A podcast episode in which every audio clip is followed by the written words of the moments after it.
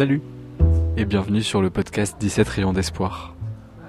Alors aujourd'hui, on va aller en Bolivie et on va s'intéresser à l'objectif de développement durable numéro 9, industrie, innovation et infrastructure. Alors on vous cache pas que c'était pas l'objectif euh, le plus facile à traiter, euh, assez difficile à trouver.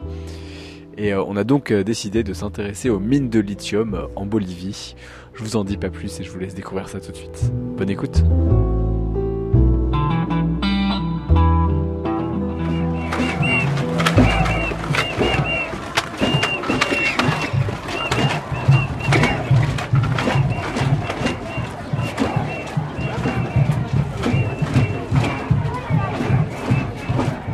Quand on pédalait au nord de l'Argentine, on a été confronté à des cortes. Les cortes, c'est quoi? Ce sont des coupures de route. Alors à quoi ça va ressembler exactement? En fait, euh, bah, quand on roule sur la route, à un moment, on se retrouve face à une espèce de barricade euh, constituée euh, de pneus, d'espèces de, palettes, avec des gens à côté. Et en fait, c'est une manière assez classique de manifester dans la région. là, en l'occurrence, c'était les populations aborigènes qui manifestaient contre la nationalisation de leurs terres. Alors, aborigène, en Argentine, c'est le terme qui est utilisé pour désigner les populations locales, euh, principalement quechua. Il y a une loi qui est passée récemment euh, dans la province de Jujuy, euh, comme quoi les terres étaient maintenant propriété de la province. Et les aborigènes avaient peur que cette loi soit en fait là pour cacher une volonté d'ensuite exploiter les terres pour en faire des mines de lithium. Et ça, c'est un problème qu'on a aussi rencontré en Bolivie. C'est pour ça qu'on a rencontré Limber Sanchez, qui est coordinateur général du CEPA, le Centre d'écologie et des peuples andins, à Oruro, en Bolivie. C'est un centre qui soutient les communautés affectées par les activités minières, principalement à cause des mines de lithium. Bien, bueno, el departamento de Oruro eh, es un departamento que tradicionalmente desde 1604 se ha explotado actividad minera. Es una zona Le département d'Oruro est un département qui vit traditionnellement de l'activité minière depuis 1604. C'est une région qui a une longue histoire minière, ce qui a causé de siècle en siècle un niveau de, de pollution très élevé pour les communautés. À Oruro, nous vivons avec plus de 300 000 habitants. Notre économie est basée sur le commerce, l'activité minière, mais aussi l'élevage, principalement le lama, et le quinoa. Donc euh, de l'élevage et de l'agriculture. L'activité minière a été le pilier de l'économie de notre pays pendant de nombreuses années. Mais ces dernières années, nous avons constaté des niveaux de pollution très élevés dans de nombreuses communautés. Plus d'une centaine de communautés sont touchées. Leur eau est polluée et leur mode de vie est également affecté. Il s'agit donc d'un problème très grave. À Oruro, il y a quatre peuples aborigènes. Les Jaka Karanga, les Soras, les Atun Kiyakas et les Ourou. Et ce sont ces quatre peuples aborigènes que nous soutenons pour qu'ils se renforcent et pour que leurs demandes politiques, sociales et économiques soient entendues par les autorités.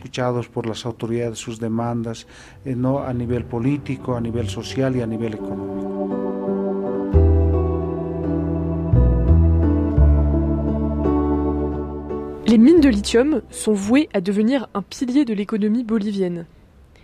Selon une étude de l'Institut d'études géologiques des États-Unis, la Bolivie posséderait environ un quart du stock mondial de lithium sur son territoire. millones de toneladas de litio. Es así como estamos planificando el desarrollo. Inversiones, industrialización y eso trae polos de desarrollo importantísimos aquí en Coipasa. Somos el país con la mayor reserva de litio en el planeta. La Bolivie, dans le cadre de son industrialisation, cherche à augmenter la production de lithium car la demande mondiale est très forte et va continuer d'augmenter.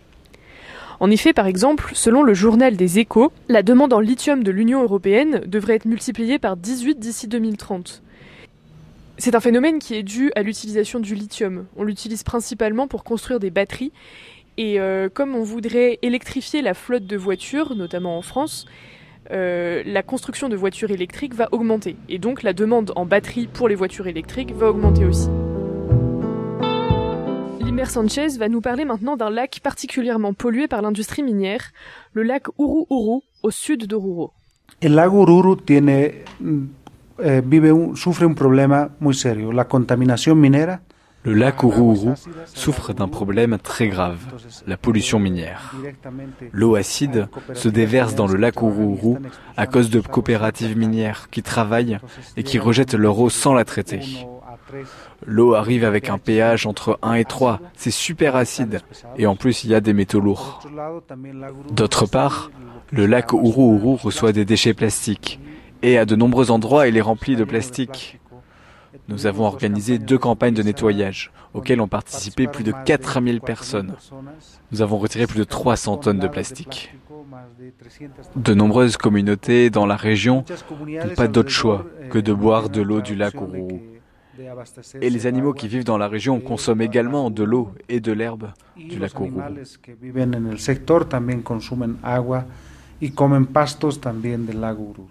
Nous avons donc pris nos vélos pour aller voir la rivière en aval des mines qui se jette dans le lac Ourourou.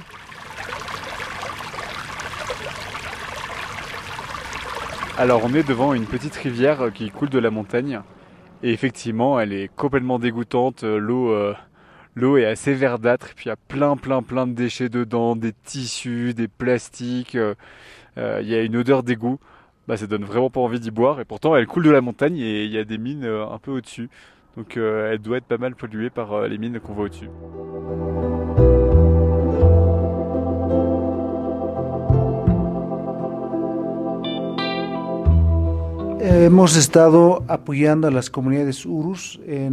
Nous avons aidé les communautés Urus à améliorer la qualité de leur eau.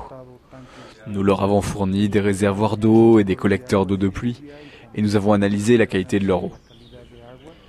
Et nous avons également aidé les communautés Uru à améliorer leur artisanat. En particulier, nous avons travaillé avec les femmes pour qu'elles puissent survivre parce que les communautés Uru avaient l'habitude de vivre des bénéfices du lac Popo. Leur territoire est le lac Popo. Le lac Popo est un autre lac, au sud du lac Uru aussi victime de la contamination minière.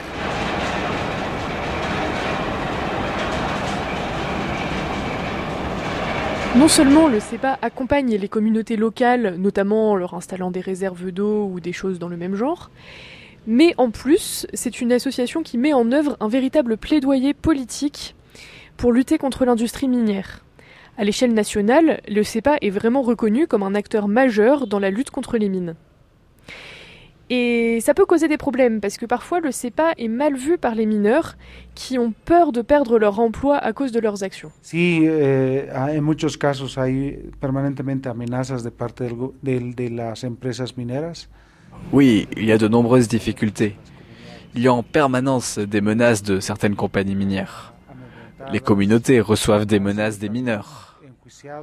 Ainsi, de nombreuses communautés ont été menacées et poursuivies en justice pour les faire taire. Le problème est que nous savons qu'il y a une pollution. Les autorités reconnaissent qu'il y a une pollution, parce qu'on ne peut pas la nier. Mais il y a un manque d'argent il n'y a pas de ressources économiques pour s'occuper de ce problème. Selon Limbert Sanchez, les mineurs ont plusieurs possibilités pour se reconvertir. La quinoa, por ejemplo, es un producto muy, muy apetecido a nivel internacional y, y puede generar muchos recursos económicos. Le quinoa, par exemple, est un produit très demandé à l'international et peut générer beaucoup de ressources économiques et donc devenir une alternative. L'élevage de lama a aussi un très fort potentiel, surtout dans l'ouest du pays, ce qui pourrait aussi aider à sortir de la dépendance vis-à-vis de l'activité minière. Le tourisme est également une activité présente dans de nombreuses zones. Nous avons le salar de Koipasa, ainsi que le salar d'Uyoni, qui pourrait également devenir une alternative économique, même s'il y a déjà beaucoup de projets d'extraction de lithium dans le salar de Koipasa. Mais il y a ces possibilités. Et je pense qu'il est aussi possible d'augmenter le commerce, parce que nous sommes proches de la frontière du Chili. Il est donc possible de générer certaines alternatives économiques à partir du commerce. Mais pour tout cela, il faut que l'État mène des politiques productives et qu'il soutienne les entreprises pour qu'elles puissent industrialiser le quinoa, les lamas, le tourisme et aussi le commerce permitir industrializar la quinoa, camélido, lo del turismo y el tema del comercio.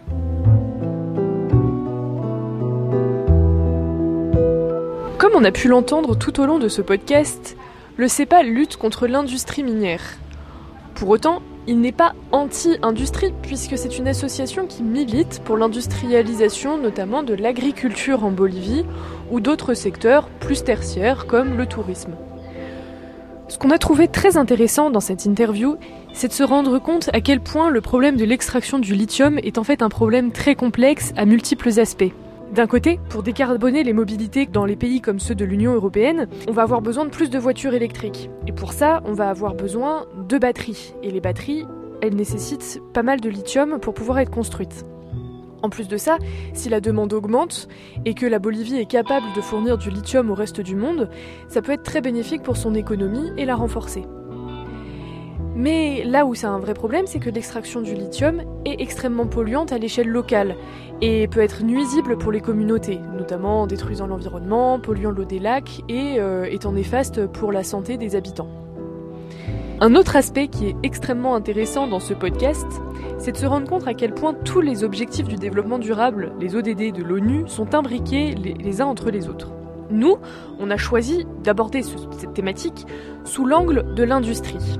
Mais en fait, il y a plein d'autres problématiques des ODD qui sont abordées ici. Par exemple, l'objectif numéro 1, la pauvreté, est extrêmement présent, parce que l'activité minière était très importante pour les communautés locales, qui ont besoin de cette activité pour ne pas être dans une grande pauvreté. D'autres objectifs, comme celui de la biodiversité par exemple, ou alors celui de la question de l'eau, l'objectif numéro 6, sont également très présents euh, dans cette localité d'Oruro.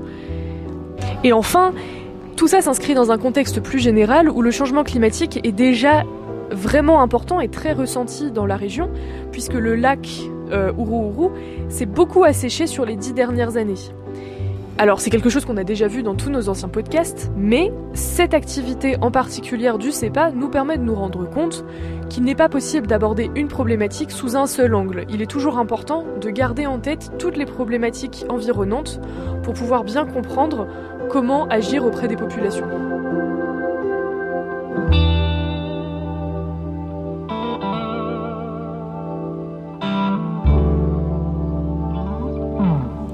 C'est la fin de cet épisode, on espère qu'il vous a plu. Si vous voulez nous soutenir, n'hésitez pas à vous abonner. Euh, non seulement ça nous arrange, mais en plus ça permet d'augmenter un peu notre visibilité. Voilà, à très bientôt pour un nouvel épisode. À bientôt.